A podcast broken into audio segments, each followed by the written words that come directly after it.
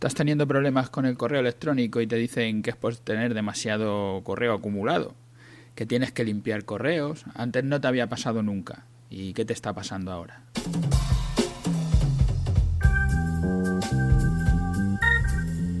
Gracias por acompañarnos. Soy Pedro Vicente y estáis escuchando las guías tecnológicas de 5 minutos de Simple Informática, donde como ya sabéis, pues tratamos de ayudar a las empresas a que hagan mejoras en su día a día con pequeñas propuestas, pequeñas soluciones a, a problemas que nos hacen nuestros clientes o nuestros oyentes en la vida real, cosas que se pueden aplicar a lo que tú haces. Esta semana pasada hemos tenido varias consultas sobre el tema del correo electrónico y la capacidad de los servidores. Y por eso, ahora que estamos en este programa, en el 335, le hemos titulado No recibo correo por tener el servidor lleno, ¿por qué?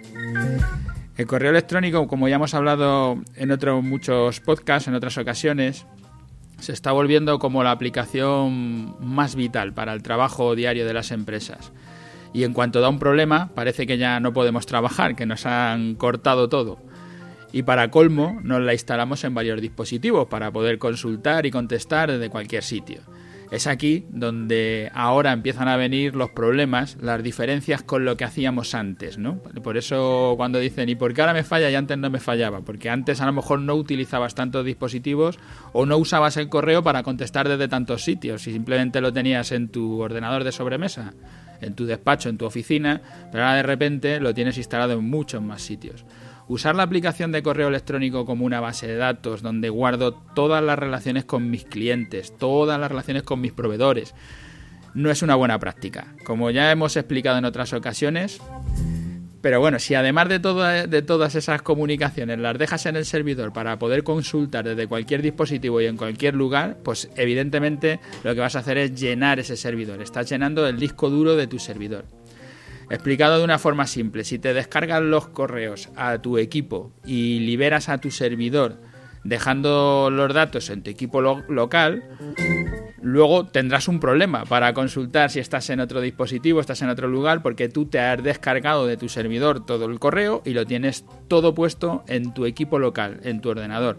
De esa manera, liberas el disco del, servidor, del alojamiento web, del que te está dando el alojamiento web, y llenas el, tu propio ordenador, que en principio así se pensaba antes, pues claro, es más barato porque tu ordenador ya está pagado, tu disco duro es el tuyo y todo lo que pongas allí no tiene problema.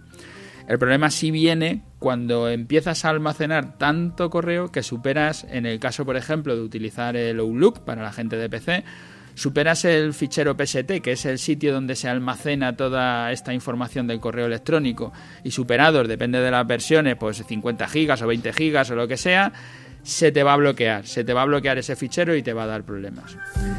Y si lo dejas en el servidor, el problema que vas a tener es tu disco duro funciona perfectamente, tú no tienes problemas, no te, no te va a dar problemas el look y el tamaño de, ese fichero, de ese PST, pero lo que sí que vas a tener es el problema de que estás llenando el disco duro del servidor donde tienes alojado tu correo electrónico.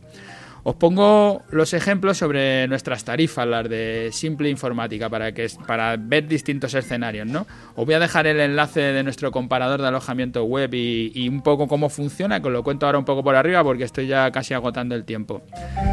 Eh, cuando, cuando no es tu web la que te exige tener mucho almacenamiento, lo normal es que contrates un alojamiento, pues el más sencillo que te encuentres, el, más barato, ¿no? Que es lo que nos dicen a nosotros todos nuestros clientes. Como solo tengo una web de visita, ponme el, alojamiento más el más barato. En nuestro caso, con copia de seguridad, que son 79 euros al año, 6 euros al mes o 6,5 eh, tenemos uno más barato, que es sin copia, que son 29 euros al año, pero bueno, no, solemos recomendarlo porque nos parece que, lo normal es que tengas copia, sobre todo cuando ya en el correo te la estás jugando tanto, que es lo que suele pasar. Pues en este alojamiento, como digo, que es el más barato, tienes 5 gigas en el disco duro de nuestro servidor, el servidor del alojamiento. 5 gigas eh, es poco espacio para cuando uno empieza a almacenar correos y sobre todo, como nos pasa con algunos clientes que se dedican a las artes gráficas y le mandan fotografías o diseños de distintas cosas y entonces, claro, el, servidor se llena enseguida porque son correos que traen mucha carga, que tienen unos ficheros que ocupan mucho. Entonces enseguida se llena el servidor porque solo tienes 5 gigas. ¿Qué puedes hacer o qué te recomiendo? Depende de lo que prefieras. Yo, como ya os he dicho al principio y lo recomiendo siempre, te recomendaría no usar el servidor de correo como base de datos y quedarte con este alojamiento pequeño. Un alojamiento de 79 euros es, es suficiente con los 5 gigas si tú el correo no lo utilizas como base de datos.